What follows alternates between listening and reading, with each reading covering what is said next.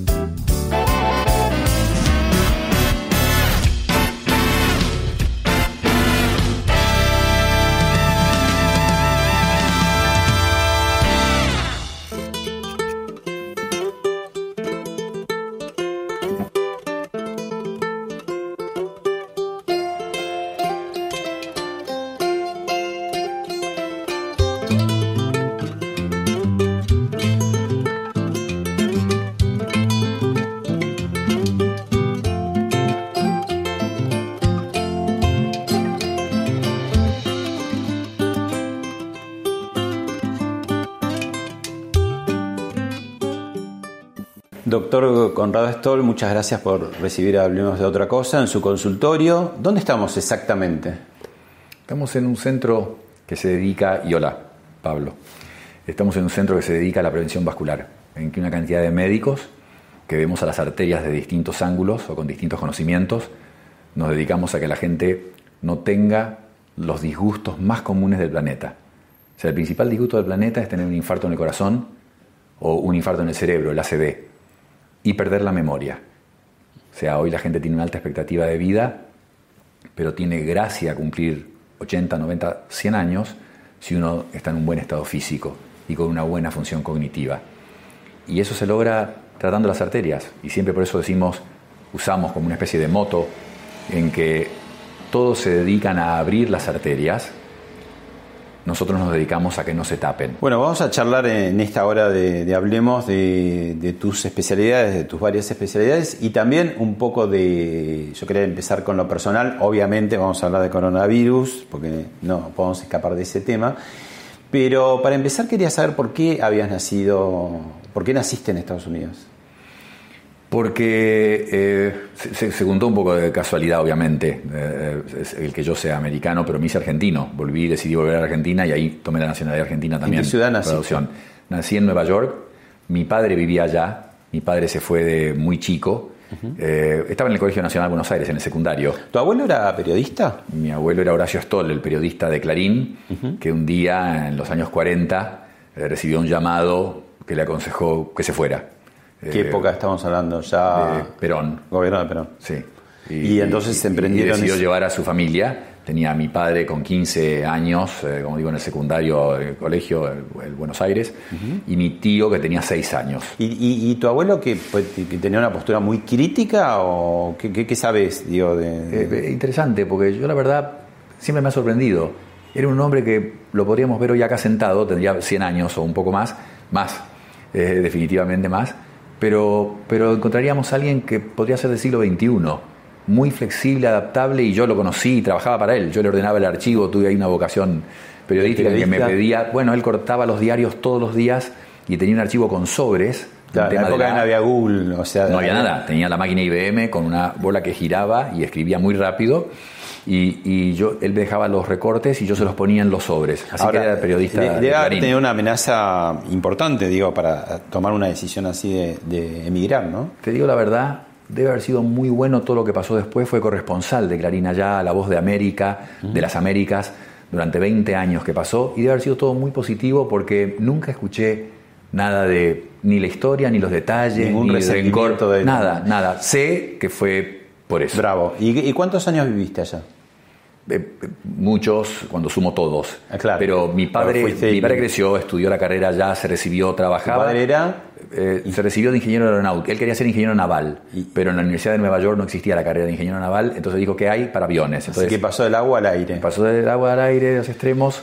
Ahora, pero ahí, eh, si alguien podría decir que si vos estudiaste, te formaste, trabajaste en un lugar como Estados Unidos, en un país desarrollado, es como una gran ventaja, digo, al público en general, las personas, la gente. ¿Qué pasa con a ver, llamémosla de alguna manera corporaciones. ¿Qué, qué, le pasa a la corporación médica pública frente a alguien que se formó afuera? ¿Es una ventaja o una desventaja? Primero, eh, quiero destacar que no, no sé, ventaja definitivamente creo que es una ventaja. para, para, mí, y para, tus pacientes. Para mí y para mis pacientes. O sea, yo me estaba recibiendo y pensé, ¿Dónde me puedo formar? Tenía una influencia, tenía la mitad de la familia, primos, tíos, el hermano de mi padre, etcétera. En Estados Unidos había ido muchas veces a visitarlo, mis abuelos habían vivido allá de chico, yo los visitaba, me quedaba, este, etcétera. Entonces tenía un sesgo, estudiaba en inglés, algunos de los libros me los traía allá mi padre, etcétera. Me pareció que la formación allá era mejor. Ahora, cualquiera puede ir. O sea, a mí me costó un pasaje en avión, eh, nada más que por supuesto en los años 80 cuando yo fui era más caro que hoy en día viajar. Pero de todas maneras te quiero decir que fue eso. Pagué el pasaje en avión, después había que dar exámenes, tuve que revalidar toda la carrera, un examen que me tomaron desde obstetricia hasta fisiología, todo. Como que estudiaste dos veces medicina. Bueno, tuve que dar ese examen, un examen, era, soy americano y me tomaron inglés en el examen para poder trabajar allá. Después, aparte, competir con los americanos para entrar a la residencia, mm. etcétera. Entonces, quiero decir que lo de siempre, con esfuerzo y compromiso, cualquiera podría hacerlo, si lo quiere hacer. Pero digo, vos cuando volvés y decidís eh, volver, este, tenés una destacadísima actividad en, el sector privado. ¿Por qué en el público no? Está bien, bueno, ahí viene la segunda parte de tu pregunta que te, iba a decir. Eh, yo, quería en Estados Unidos, si me hubiera quedado, me, habría hecho la carrera académica. Tenés dos opciones allá. O vas a lo privado, a los consultorios privados, generalmente se gana mucha plata como médico, o te quedas en el sector académico, que vivís muy bien, pero dedicas todo tu día, estás en un hospital universitario. Investiga. ¿En qué haces? Asistencia, tratás pacientes, docencia, formás a los médicos futuros en la residencia e investigación. Esa es la tríada crítica de la medicina académica. Eso es lo que yo quería hacer si me quedaba allá y me habían ofrecido en Boston ser profesor asistente, que es el rango más joven, yo tenía 31 32 años cuando volví. Y, lo que vos decís es verdad. Eh, eh, si bien cuando yo estaba allá muchos me invitaron a volver, volví a un instituto conocido acá, las cosas no salieron como se ofrecieron o como me ofrecieron. En el sector público también fue muy difícil. Empecé en algún hospital público y, cuando estaba allá y nos veíamos en congresos allá, la invitación era fuerte. A ver, déjame que no hable de mí. Mm. Eh, conozco muchos médicos y tengo por lo menos cinco amigos muy cercanos. Un patólogo que estuvo acá varios meses ni la oferta privada ni la de un sanatorio que tuvo se concretó, se tuvo que volver a Estados Unidos, argentino. O sea que el refrán nadie es profeta en su tierra acá eh, rige muy fuerte. Te cuento la historia de, ya te digo, una cardióloga, el patólogo este que hoy es jefe de patología en Nueva York en un hospital de renombre, un neurólogo pediatra, que hay muy pocos.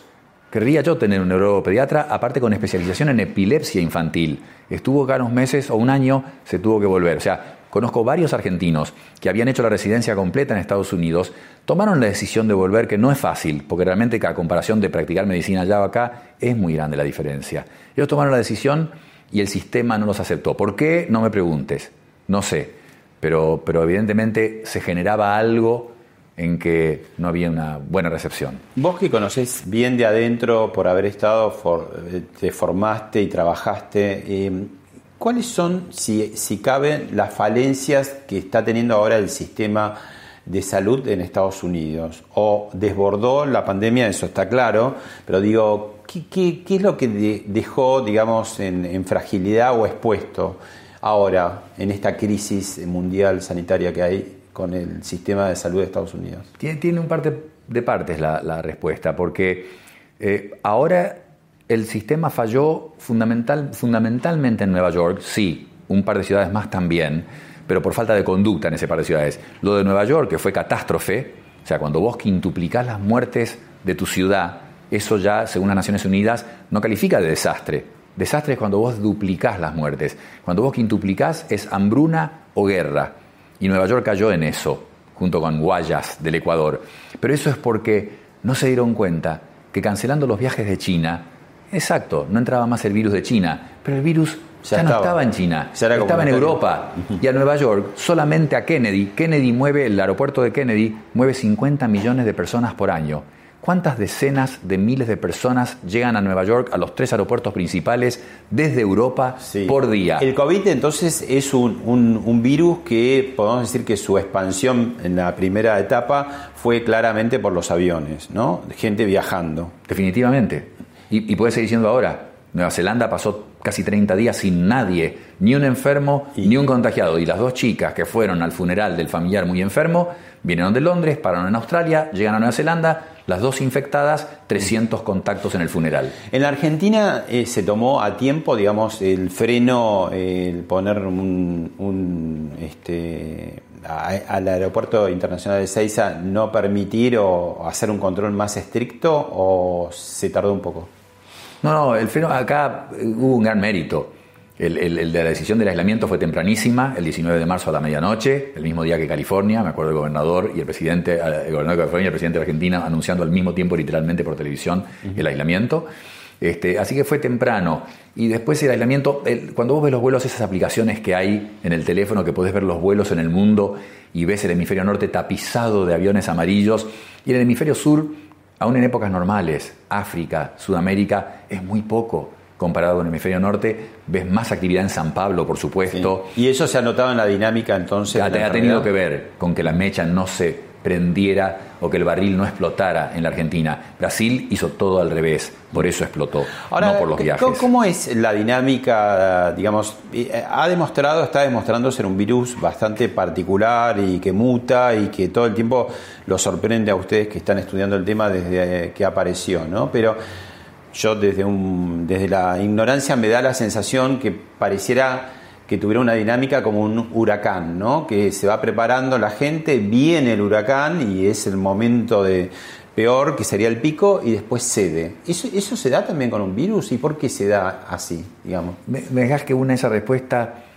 con lo que me decías del sistema de salud de Estados Unidos, porque es importante, falló muy mal en Nueva York por lo que te dije, una invasión del virus. No podría haber habido ningún sistema de salud en el mundo que contuviera eso. Pero la respuesta general es, no hay duda que allá tienen el mejor sistema académico y de producción científica médica en el mundo. Eso no lo dudaría. Ahora, el sistema de salud como sistema de salud es un problema grave. 320 millones de personas, muy diverso, Poca muy heterogéneo. nada, Muchas veces tenés un disgusto menor y te llega la cuenta de 100 mil dólares a tu casa. Eh, eh, picardías que te sorprende de los americanos, que no es lo común en ellos, pero la mujer que a la chiquita le hizo operar el paladar que tenía hendido y el médico le ofrece hacerle el agujerito en las orejas para los aros y le llega a la señora 1.500 dólares por agujerear, eh, una cosa de locos que en cualquier shopping se lo hacían por 40 dólares. Mm. Entonces, el sistema de salud es muy malo, es lo que hizo Obama el Obamacare famoso, en que había 50 millones de personas afuera del sistema. Y pero Trump empezó a desarmarlo, ¿no? quiso desarmarlo, por supuesto. Son 50 millones de personas. Muchos son jóvenes que simplemente no quieren pagar. No es que es toda gente indigente que no tiene cobertura. Y aparte hay esta regla en que yo estuve en Mount Sinai, un hospital muy famoso en Nueva York, pero si encontraban a alguien tirado en el Central Park, esa persona venía y por ahí tenía al señor Rockefeller en la cama de al lado y lo tratábamos igual. Perdóname, pero me fui del virus un segundo por el sistema. ¿Y tiene ese, ese tema de dinámica de un huracán que de pronto eh, necesita tener una virulencia en un momento porque si no, no cede o no pasa. Primero, uso tu metáfora. Ojalá fuera un huracán. El huracán viene y pasa y queda daño en la gente afectada. El tsunami, las torres gemelas. Pero pasa en pocas horas o en un día o dos. Estos son meses. Entonces el impacto emocional, el síndrome de estrés postraumático, que es ese nombre formal, es peor, peor que un huracán. Ahora, el huracán en lo que vos querés decir de que llega y destruye Italia, España, Reino Unido, Nueva York, Brasil, Perú, eso pasa cuando se conjugan algunas cosas. Ya dijimos lo de los viajes. En, en Italia, déjame que use el ejemplo paradigmático de Bérgamo, en que, claro, cuando todo el mundo, un tercio literalmente de la ciudad de Bérgamo, decide ir al partido de Atalanta-Valencia, se contagian todos cuando ya sabemos que está. Cuando en España deciden, no, esperemos un poco, vamos a festejar el Día de la Mujer, y siguen saliendo, se contagian todos. Cuando en Nueva Orleans dicen, no, el carnaval nos trae mucha plata, no, no, todavía no, esperemos unos días, se contagian todos. Entonces, ahí viene el aspecto de huracán que vos decís, en que se produce eso que yo te decía como una mecha, en que en algunos lugares se incendia y se multiplica. No son las mutaciones, el virus muta, y cuando veían el virus de la costa oeste en Estados Unidos y lo comparaban, que se hace con secuenciación genómica, vos podés ver exactamente el nombre, apellido y sobrenombre del virus hoy en día con la genética. Y veías el de Nueva York, eran distintos, venían de lugares distintos. Uno de Wuhan, el otro podía venir de Italia. Pero no son mutaciones como la gente cree o como en las películas. Generalmente las mutaciones reales hasta debilitan al virus, te diría. Entonces acá hay una conjugación rara, lo de la temperatura. Ahora vamos al invierno. Todo el mundo está asustado en la Argentina, porque entramos al invierno, sería peor en el hemisferio norte, explotó con el invierno. Pero está Indonesia, está India con aumento de casos, Brasil, húmedo, cálido y explotando. No el calor parece que no le hace mucho, ¿no? Al principio decían que, sí, que lo mataba, pero la verdad que nosotros mismos lo comprobamos, ¿no? En el verano que fue fuerte, con temperaturas arriba de 30 grados y ya había casos, ¿no? Y por eso, tenés razón, se dijo acá el primer caso, el primero de marzo, con el señor que vino en clase ejecutiva de Italia. Yo conozco casos yo personalmente de gente que en febrero llegó de Uruguay y me contaron que habían estado con turistas italianos en Uruguay y, se y sé que tuvieron la enfermedad. Uno que no podía que El paciente cero que nosotros decimos seguramente. Bueno, hay que poner uno cero. En Estados Unidos también pensaron que era una señora. Y que además fue muy prolijo, ¿no? Porque no estuvo con nadie, se fue enseguida. Absolutamente. Si todos fueran así. Muy, muy.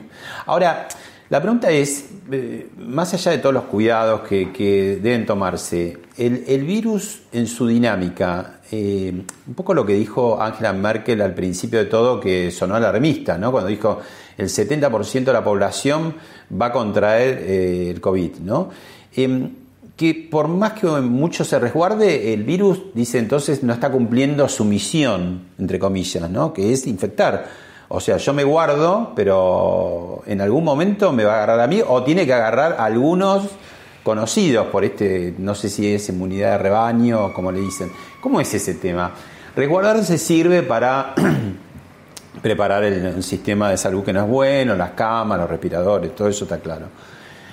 Para las personas mayores, para no enfermarse y no morir. Ahora, si nos guardamos todo, ¿el virus qué hace? ¿Se queda esperando en la vereda a que salga alguien? ¿O cómo es?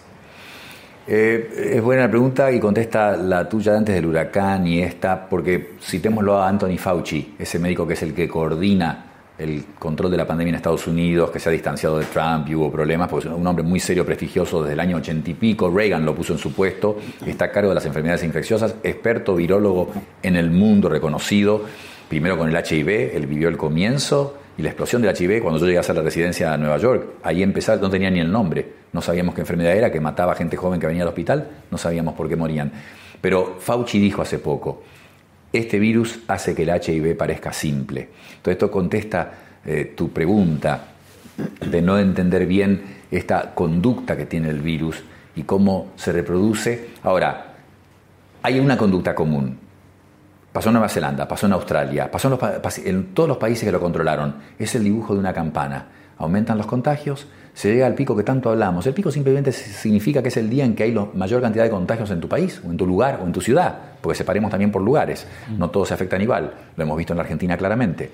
Y a partir de ese día empieza a caer el número de contagios cada día con respecto al previo. Terminas dibujando una campana que sube, llega a un pico y baja, porque no va encontrando huéspedes. Ahora, hay que tener cuidado de los que decían esto es una simple gripe, etc.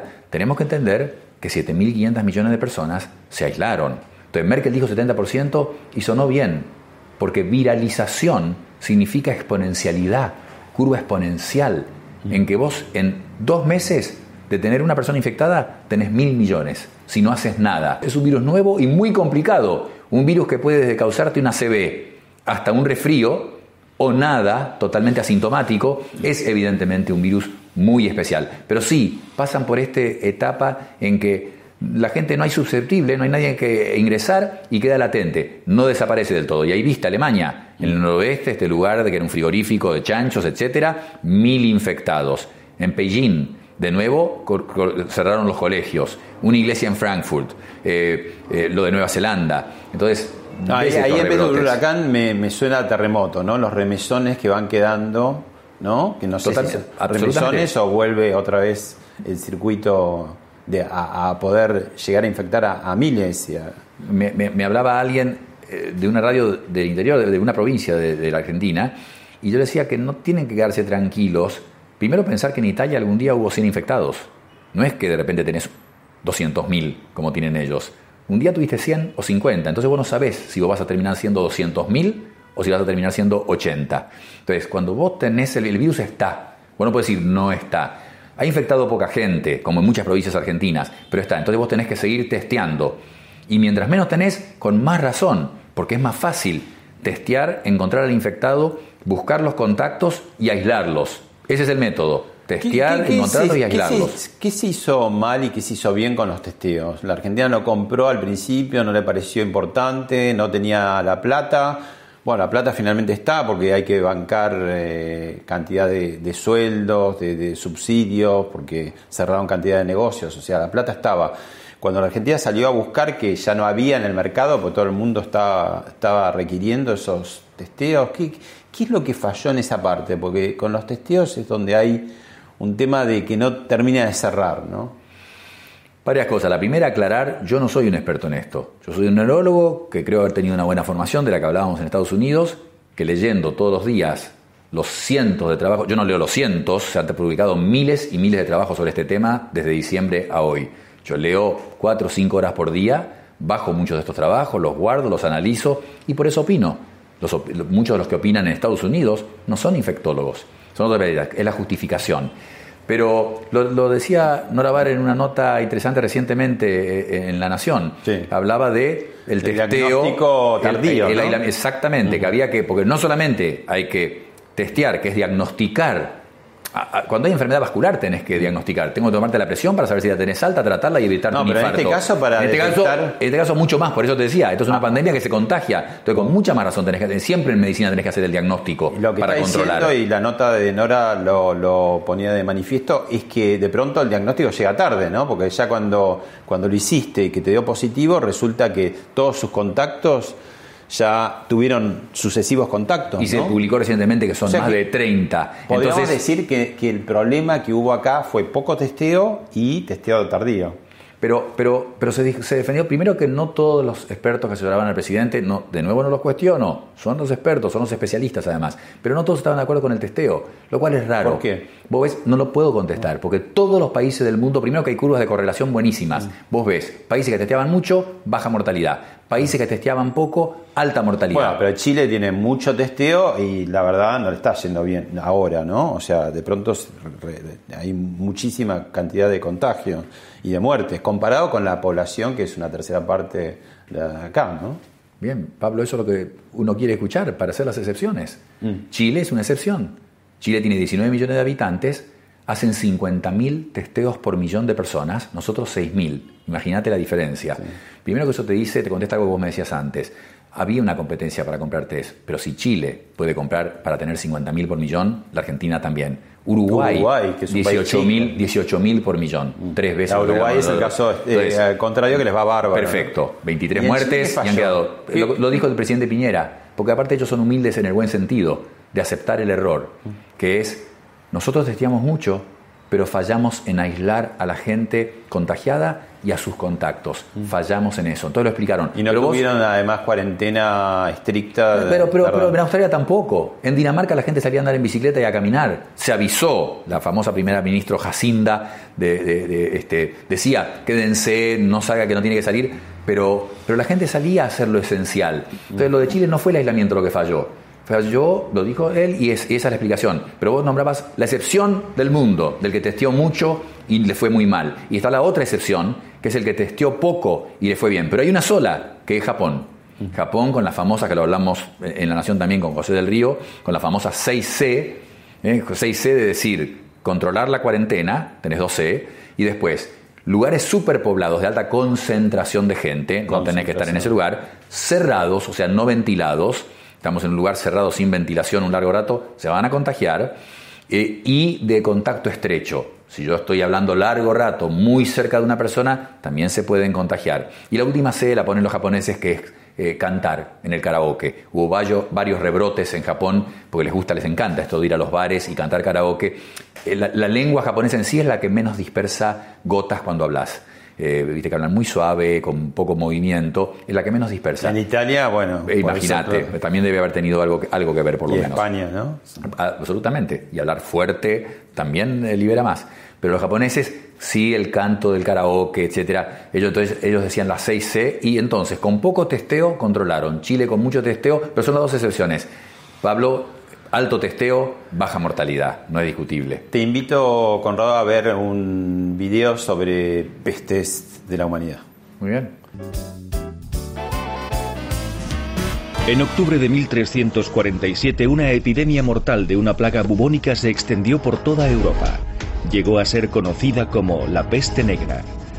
En dos años y medio murieron 25 millones de personas. En enero de 1871, cuando se declaró la fiebre amarilla, que no se sabía que venía por un mosquito.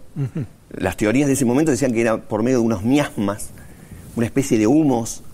Y entonces estaban totalmente indefensos para defenderse. En realidad lo que hizo que bajara la mortandad fue la llegada del frío. Se le llamó gripe española, aunque no nació aquí. En una España más sucia, menos preparada y menos equipada, esta gripe dejó 8 millones de infectados, entre ellos el propio Alfonso XIII, y entre 150.000 y 300.000 muertos.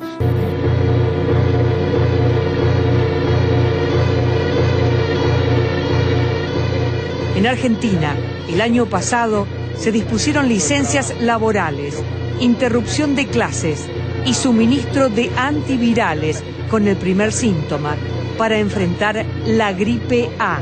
Eh, las pestes son como, como una suerte de, de sino trágico y recurrente de, de la humanidad. Son, ¿qué, qué, qué, vendrían a expresar? ¿Son reacciones de la naturaleza?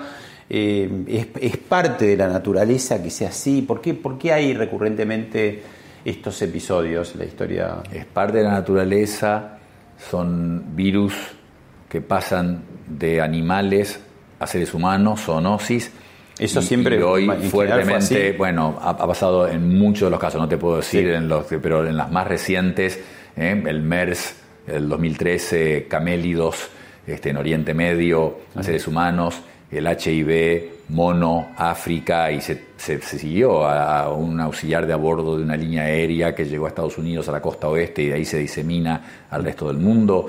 Este, la actual es el ejemplo paradigmático, yo no sé si es el murciélago en herradura, si fue el mercado de animales vivos en Wuhan o en el laboratorio, si no fue una teoría conspirativa seguro, pero, pero es ese ciclo. Ahora también nosotros incidimos mucho, ¿no? Ahí acá podemos, podrías meter todo el capítulo de cambio climático, claro. cambio climático, eh, no sé, laudato si del Papa Francisco y cuidar nuestra casa común, porque el daño que se hace con, la, con los... Eh, eh, los fósiles, la, la, decarbonización esencialmente, eh, autos, petróleo, etcétera, eso incide mucho en cambiar el ecosistema y eso favorece.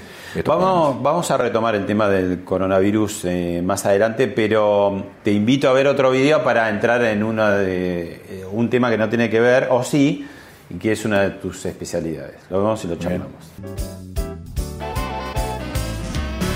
De último momento sería grave el estado de salud del cantante Gustavo Cerati ya que sufrió un accidente cerebrovascular tras ofrecer un concierto el sábado en Caracas, según reportaron medios venezolanos. Propio de un traumatismo tan importante, su estado clínico general eh, quizás eh, eh, empeoró, o sea, se mantiene muy crítico. Bueno, dos, dos, casos muy emblemáticos, muy conocidos, de, de, figuras muy célebres, muy famosas, muy queridas de la música en Argentina. El caso de Cerati, que estuvo una larga agonía, un, un sueño de años, y el caso de, más reciente de Denis, de Sergio Denis, que fue un año, ¿no? Distintos los casos, ¿no? Eh, muy, muy distintos. El de Cerati lo vi, acababa de llegar de Estados Unidos de un congreso y me llamaron, eh, la familia, los médicos, yo al final no participé en su tratamiento porque cuando me describieron el examen me pareció que no había reversibilidad por los signos que me dieron los médicos. De hecho, vos lo acabas de decir, que estuvo en lo que se llama el estado vegetativo, en que la persona puede bostezar, hacer gestos, le ves caer lágrimas y de repente lo ves como dormir, ojos cerrados, ojos abiertos, pero no hay conciencia. Eso es lo que define el estado vegetativo, sin tener conciencia. Y pero fue una CB. Él había tenido algún problema, esto lo leí en los medios, de trombosis en las venas, entonces me imagino uh, un hombre relativamente joven, cuarenta y pico, cincuenta años, alrededor de 50 años, pero que con un concierto de esos, con mucho esfuerzo físico, deshidratación quizás por la transpiración, etcétera, puede producirse fenómenos en que si vos tenías una tendencia a la coagulación, se forma un coágulo y ese coágulo puede pasar al cerebro. En la gente joven es muy común que un coágulo pueda llegar al cerebro. Hay, hay casas distintas que en la gente de más de 60 o 70 años. Uh -huh. Entonces, ACV, pero con consecuencias muy severas, no se llegó a hacer el tratamiento que se puede hacer en las primeras horas para revertirlo. Eh, y en muchos casos eh, es muy severo Claro, del lo, comienzo. lo- lo tomó en Venezuela, pero después lo viajó varios días después. Se ve que ahí se perdieron esa cantidad de horas que vos decís que... un- ¿Qué es una CB en primer lugar? Eh, eh, la palabra no es buena porque es accidente cerebrovascular y no es un accidente. ¿Era lo que llamamos hace muchos años aneurisma o es otra cosa? No, el aneurisma puede causar una ACV. Ah. O sea, el ACV es derrame. Yo de chico nunca escuché ACV. No. Siempre escuchaba aneurisma. No, no, no. Y escuchaba aneurisma como fatal, o sea, terminó todo. En cambio, la ACV eh, me, me- me- me hace acordar un poco al aneurisma, pero como que tiene más chance. ¿no? De es la versión del cerebro del infarto del corazón. El infarto del corazón en el cerebro. Entonces, se tapa una arteria en el cerebro y se produce una trombosis o infarto. Y ahí está la hemiplegia, ceguera o problema para hablar. y ahí Pero tenés cuánto tiempo. ¿Cuál- ¿La cuenta regresiva? para eso, en, en cuatro horas, esto lo hicimos originalmente en Boston, en un estudio para probar que una droga que se llama TPA, que es la que se aprobó finalmente y actualmente se usa para esto, vos la inyectás y se come el coágulo. Va al cerebro, encuentra la arteria tapada, se come el en coágulo. cualquier lugar de centro de salud no, lo hacen. No, no en Ah, cualquiera. No, es no en cualquiera, fácil. en muchos. Pero por eso. Por ¿Y eso ¿Cuáles son los síntomas para una persona que no sabe? Digo, ¿cómo te das cuenta? eh, se propone a veces que se haga una fórmula y que a la gente le hagan. Cuando una persona actúa diferente a lo que la conocemos como ha actuado siempre, hay que pensar en una CB y salir corriendo a un centro de referencia que pueda tener lo que se llama una unidad CB. La unidad CB es como la unidad coronaria, nada más que la unidad coronaria las inventaron en el año 60 y esto realmente es muy nuevo y casi no hay.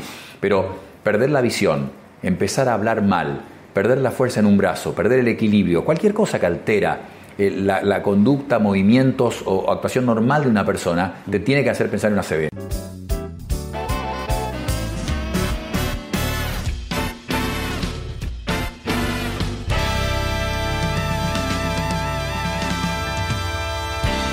Pasó por este programa, por Hablemos de otra cosa, el actor Joaquín Furriel. Y te invito a escucharlo y verlo. Bueno, Todos los análisis dan perfecto, Joaquín. Sos una persona que está súper sana. La que no es tan buena es que a partir de ahora vos formás parte de un porcentaje muy menor, pero que existe, de gente que no tiene respuesta médica al porqué de la CB.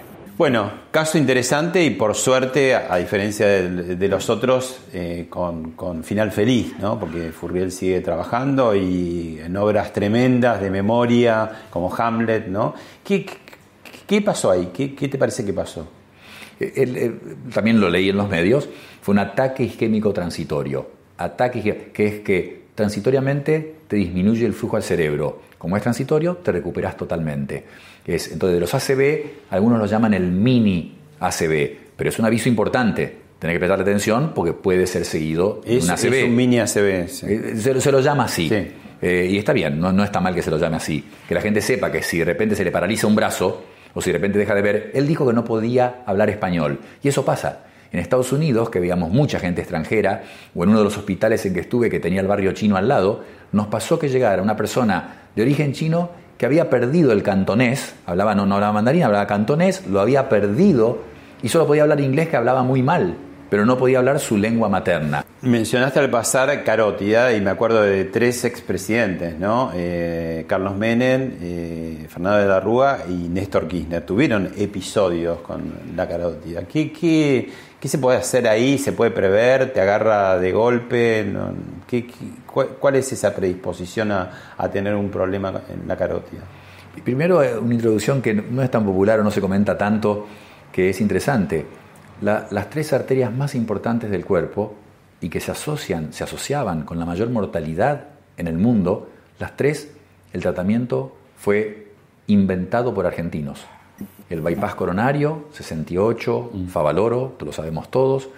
En el 57, creo, 58, eh, Carrea, Raúl Carrea, un neurocirujano argentino, lee un trabajo de Miller Fisher, que te lo nombraba yo hace un rato y, y trabajé con él un tiempo ahí en Boston. Eh, lee el trabajo en que Fisher había encontrado, porque Fisher le sacaba la carótida a los pacientes que morían después de una CB, y descubrió que siempre que la hemiplegia estaba del lado derecho se tapaba la carótida izquierda. Siempre que la hemiplegia era del lado izquierdo se tapaba la carótida derecha. Algo que es tan obvio hoy en día, en ese momento no se sabía. De hecho, publica el trabajo cuando se muere un paciente de él y él llega el lunes y le dice a los residentes, ¿dónde está el paciente? Murió el fin de semana, lo están velando en la casa. Fisher fue a la casa, le pidió a la familia, le sacó la carótida en la casa y así juntó los seis, ocho pacientes de primera publicación, lo publica, Raúl Carrea lo lee, justo le llega un paciente hemipléjico de Mendoza y Carrea hace la primera cirugía de carótida en el mundo.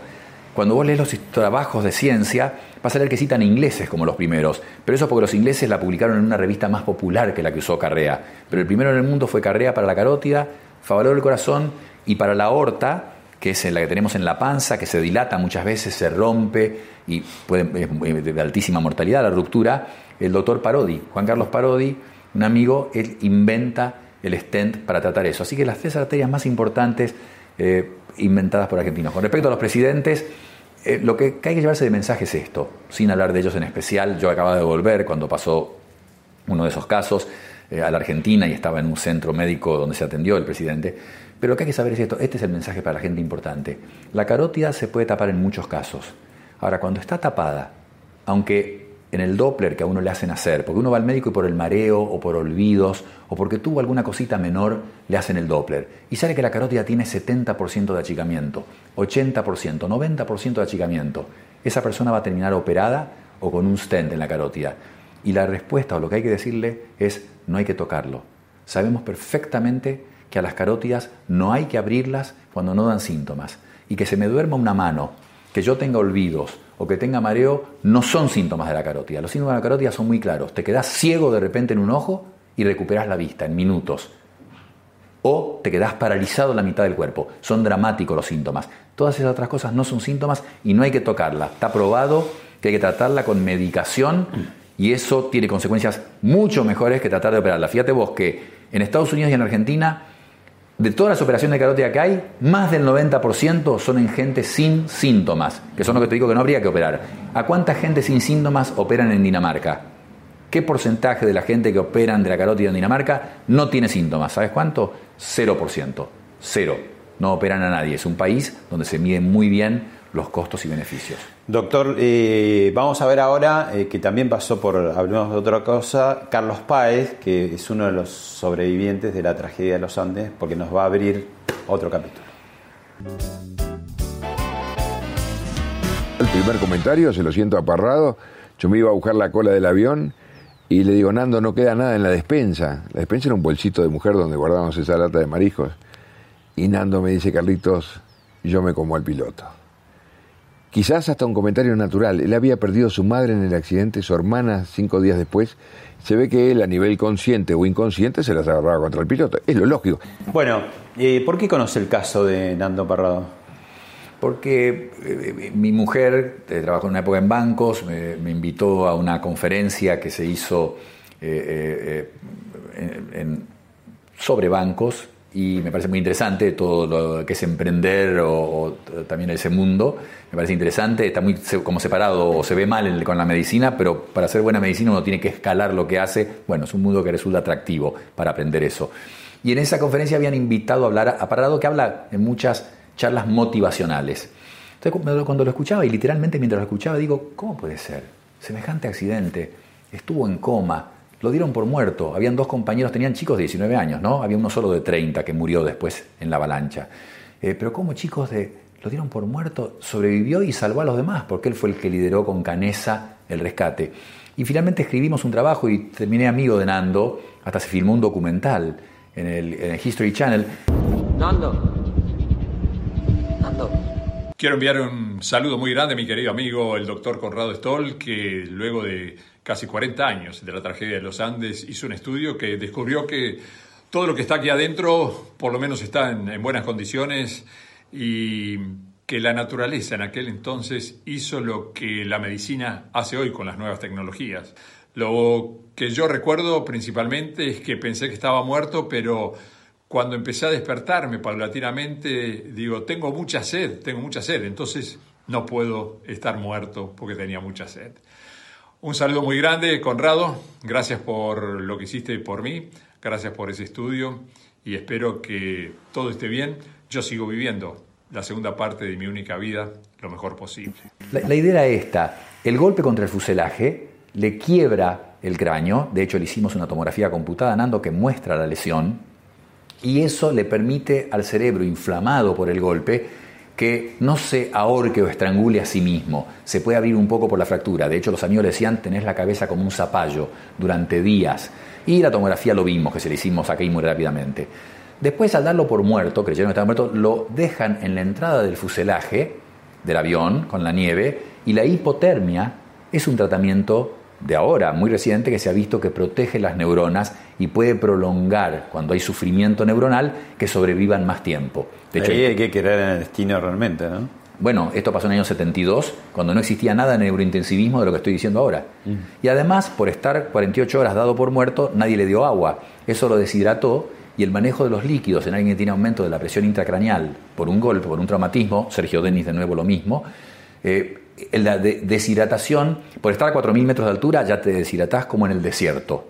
Además, no le dieron agua, mucho peor aún. Entonces, en el año 72 la naturaleza le hizo un tratamiento como si hubiera estado internado en la clínica Mayo de Estados Unidos hoy, que es abrir el cráneo. Hoy en día, cuando alguien tiene mucha inflamación después de un infarto cerebral, le sacamos la mitad del cráneo, que después se vuelve a poner, para dejar que el cerebro se inflame, salga, y cuando se descomprime solo, ahí tapamos se puede usar hipotermia, bajar la temperatura, y se manejan los líquidos para que no sobre ni una gota de líquido.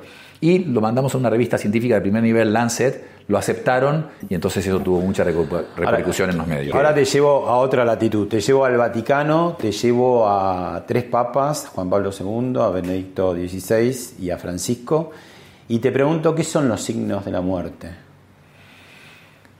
Algo que preocupaba a San Juan Pablo. Eh, quería definir que cuando una persona tiene muerte cerebral, se puede sacar los órganos para donar y salvar a otras personas. ¿Por qué? Había grupos, hay grupos religiosos católicos en Estados Unidos, incluso con científicos, que cuestionaban eso. Decían que uno no puede certificar que la persona esté muerta y le están sacando el corazón, los pulmones, o sea que la podían estar matando. Así se organizaron estas reuniones por pedido de Juan Pablo II, la primera vez 2005 creo fue, pero el día que llegamos le da la laringitis. Él habla en su balcón, estaba con dos chicos, entraron dos palomitas blancas, me acuerdo, me quedó muy grabado. Cuando llegamos nos íbamos a reunir con él, de hecho. Le da la laringitis, lo internan en Gemelli, terminó muriendo. Y Benedicto XVI quiso terminar eso. Entonces, hicimos una reunión con los expertos más reconocidos en el mundo, en coma, en estado vegetativo, en terapia intensiva, y lo que mostramos es que muerte cerebral es un mal nombre, es un invento. A partir de que se inventan los respiradores, en los años 50 por la polio, la gente puede, aunque puede, uno puede hacer artificialmente que esté ventilado uno y tenga pulso, y eso es un cadáver. Un cadáver ventilado y con pulso artificialmente por estas máquinas que usamos hoy en día. Entonces, está clínicamente muerto. Por... La persona está muerta. O sea, el, y ahí, por ahí también tengo un cuadro en que se habla del efecto Lázaro, lo publicaron en, uno en el diario del Vaticano, en el Observatore, porque eh, impresionaba mucho, mostré unos videos de cadáveres que se movían. Incluso los reflejos espinales hacen que un cadáver, si uno lo mueve, si uno le produce un reflejo, puede llegar a incorporarse, a mover una mano, y eso es un cadáver es una persona muerta. Entonces el objetivo de la reunión fue mostrar que crece, ¿no? Bueno, sigue creciendo y hay hormonas que se siguen secretando, etcétera. Eh, uno no puede decir, yo sé que se murió la última neurona, imposible, pero sí hay criterios médicos sólidos, contundentes que definen que una persona está muerta. Y, muerte la iglesia, cerebral. La iglesia hizo todo esto para aceptar, digamos, que la muerte cerebral permite sacar los órganos. Escribimos un libro y la conclusión es simplemente que no hay dos tipos de muerte no hay muerte cerebral, muerte, es muerte cerebral. O estás vivo es o estás muerte. No es sinónimo de, no es como, no es. Muerte cerebral es muerte, por lo tanto sí. ¿Crees en algo? Soy agnóstico. Sos agnóstico. Soy agnóstico. No puedo, no tengo evidencia para creer o para no creer. Pero te llevas muy bien con los papas, por lo menos con los últimos tres. Bueno, excelentemente. No, no. Y vivir en Santa Marta y con Francisco ¿Por qué que en vive Santa ahí. Marta ese, esa, digamos, este privilegio casi, ¿no? Porque es más, es como un hospedaje para los eclesiásticos Sí. o para invitados muy particulares de Francisco. No sé por qué. La primera vez fui cinco veces. La primera vez eh, con mi mujer, incluso, y nos quedamos ahí. Y es muy especial porque uno por ahí a veces, eh, yo desayuno y almuerzo ahí, pero salgo a comer a Roma. Y salto la valla de la plaza de San Pedro y viene el auto de policía, muestro la llave nada más, solamente con mostrar la llave, salud, y después están los guardias suizos con su uniforme, ya eso hasta tiene un aire y me saludan y, y, uno lo saludan con rasgo- rango de obispo, o sea, ex- excelencia, excelenza. Así que Saludo. dormiste bajo el mismo techo que Francisco. En, en el mismo piso literalmente la última vez, eh, hasta le pregunté por el gimnasio, me pareció importante que hagan gimnasia y me mandó un guardia que me mostrara su gimnasio. Eh, fui a su misa a las 6 y 20 de la mañana. ¿Y él hace algo por su salud? No puedo, no puedo contestarte. Te puedo decir que yo le dije que usara su gimnasio, que lo vi demasiado nuevo, que era excelente, pero me pareció demasiado nuevo y que tenía que tener un profesor, porque cuesta ir a un gimnasio si uno no está acostumbrado. ¿No puedes contestar por el secreto profesional? Por el secreto profesional no puedo contestar muchas cosas. Y, y, aparte, esto es la verdad, yo le dije, y hay una carpeta colorada en la entrada de Santa Marta, donde uno le deja cosas que van al Papa y uno dice, le llegarán al Santo Padre. Yo le dejé una carta después de estar con él y recomendarle esto, diciéndole algunas cosas. El, el, la reunión había sido por el cambio climático y la muerte. Uh -huh. eh, siete millones de personas mueren por la inhalación de partículas que hay en el aire todos los años en el mundo. Pero le dejé una carta de agradecimiento, haberme invitado a su misa, etcétera. Y sí las lees, porque me llegó una respuesta acá en un sobre con estampilla, eso no existe más ya. Un sobre con estampilla, con, con una carta chiquitita. agradeciéndome, una letra muy chiquita y una foto. Este, así que realmente puedo decir, y la, la, experiencia ahí es la verdad, y él come con la gente. Él me, me, he vuelto a mi mesa cuando me he ido a servir al desayuno y ver al Santo Padre sirviéndose él, la verdad que me volví porque me pareció que no, pero es, es una experiencia la verdad que espiritualmente, si querés, algún agnóstico también, inolvidable. Conrado, eh, vemos y escuchamos al presidente de la República, el doctor Alberto Fernández. Muy bien. Esa fue la preocupación mía el primer día y sigue siendo hoy. Yo podría hacerme el distraído. Querían salir a correr, salgan a correr. Querían salir a pasear, salgan a pasear. Querían tener los locales de ropa abiertos, abran los locales de, ropa. Ahora, esta es la consecuencia, ¿eh? la que les acabo de mostrar. ¿eh? Sépanlo. ¿Qué, ¿Qué, relación puede haber entre que corran runners en Palermo y haya el doble de contagiados de pronto en la provincia de Buenos Aires? ¿Cuál es el hilo que los une? Ninguno. No, entendí esa discusión, la verdad. Eh, lo, lo, dijimos juntos. Si no estás en un lugar superpoblado, cerrado, no ventilado, y no estás en contacto estrecho con alguien, no tendría que haber ningún problema.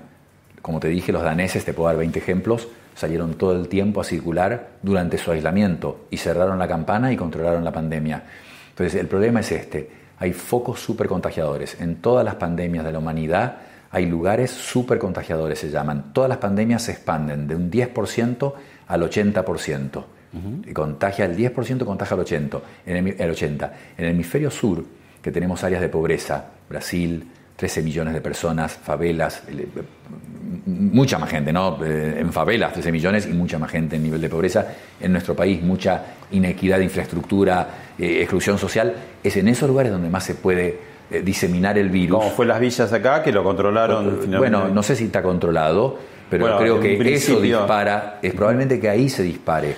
Y entonces la, la, la, pregunta del millón es, ¿cuarentena estricta o cuarentena segmentada?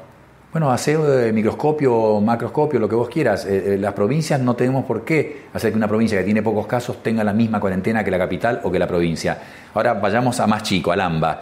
¿Tiene que ser lo mismo dentro del lugar? No, hay áreas de mayor foco. Entonces, la, gente que pueda, por su condición económica y porque son por ahí económicamente activos y lo que pueden reactivar la economía, pueden mantener distancia, tienen los elementos para la higiene, tienen esos podrían hacer una cuarentena mucho más laxa o no hacer y volver al trabajo, manteniendo en la casa al que pueda hacer trabajar desde su casa, etcétera.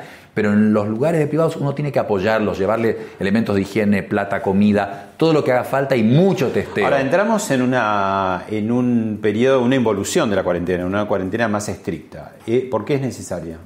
Bueno, pero de, de, nuevo, porque están aumentando los contagios. Obviamente ven que aumentan los contagios, no pueden prever bueno, cuándo va a llegar el máximo. También están haciendo más testeos, digo, y además no se esperaba, decían, eh, a mitad de abril, en mayo, en junio, digo, en un momento iban a crecer. Está bueno, están creciendo. Está confirmándome que no se podía predecir cuándo era el pico. No hay más contagios porque se hace más testeos, porque son muy pocos más los testeos. De 3.000 a 6.000 no es diferencia. Si vos empezás a hacer 40.000 por millón, ahí vos podés decirme, como han hecho muchos países que hicieron un pico de contagiados, porque realmente aumentaron un orden de magnitud los testeos, pero no en nuestro caso. Volver para atrás, digamos, el aislamiento duró tres semanas. Ahora no tenemos cuarentena. Eh, eh, o sea, se está haciendo una cuarentena más relativa. Bueno, los gastronómicos Entonces, le dirían que están haciendo una flor de cuarentena, ¿no? O sea, no pueden tener su negocio. Vos me estás hablando de economía y yo adhiero a eso.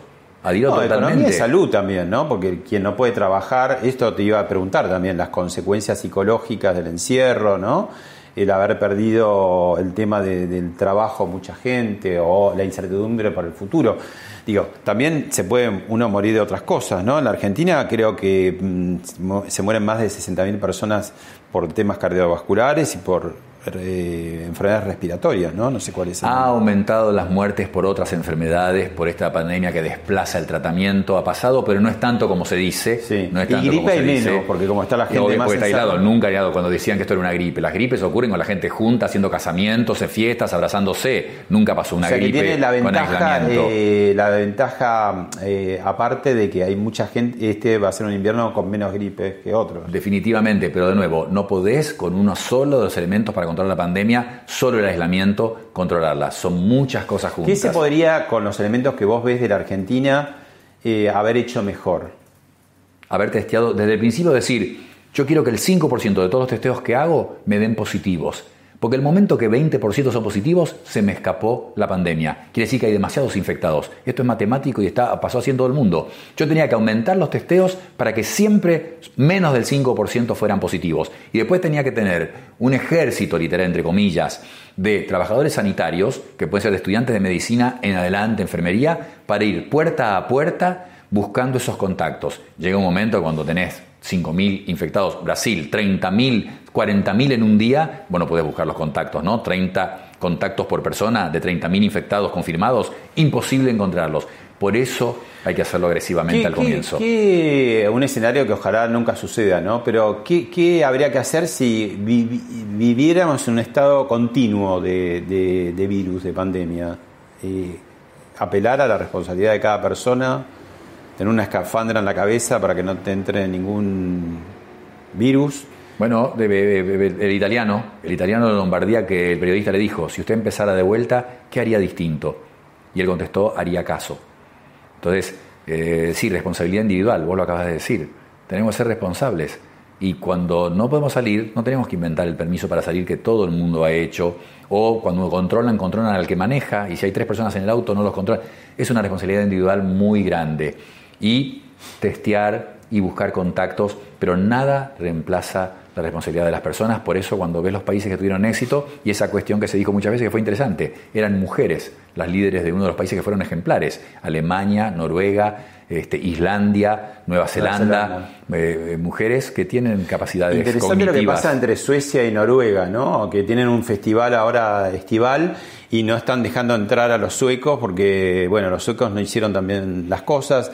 Fue distinto, ¿no? Hicieron una cuarentena, no hicieron cuarentena y los noruegos sí, ¿no? Dos Suecia países. y todos los escandinavos. Suecia llegó a 5.000 muertes, mientras que los demás eran 300, 400, 700 muertes. Dinamarca, Finlandia, Noruega.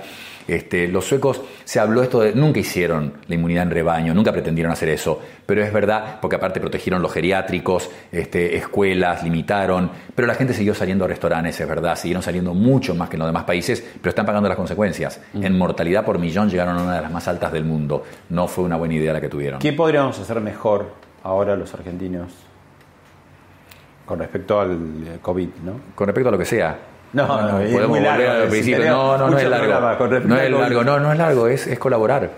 Es darnos cuenta que estamos todos juntos. Pero siempre estamos juntos todos en todo.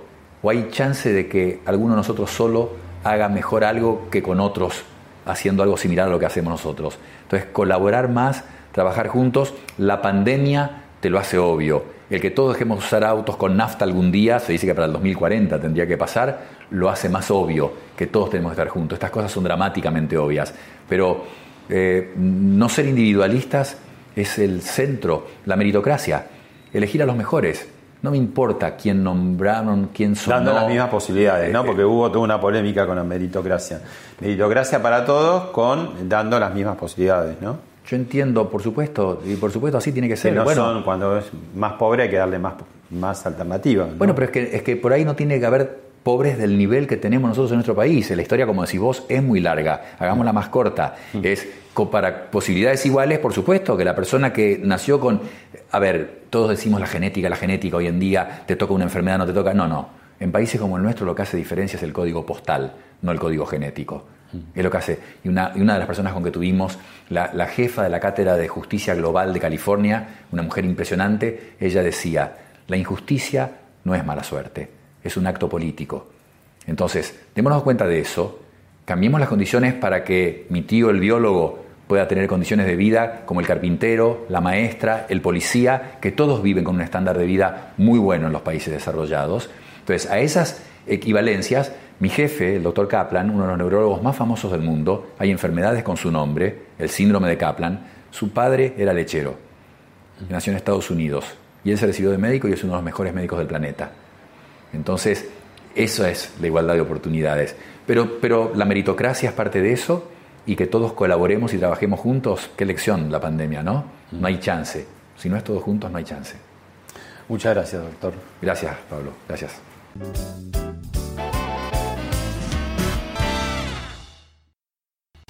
Esto fue Hablemos de otra cosa con Pablo Sirven, un podcast exclusivo de La Nación. Escucha todos los programas de La Nación Podcast en www.lanacion.com.ar. Suscríbete para no perderte ningún episodio. Estamos en Spotify, Apple Podcast, Google Podcast y en tu reproductor de podcast favorito. Seguí escuchando La Nación Podcast.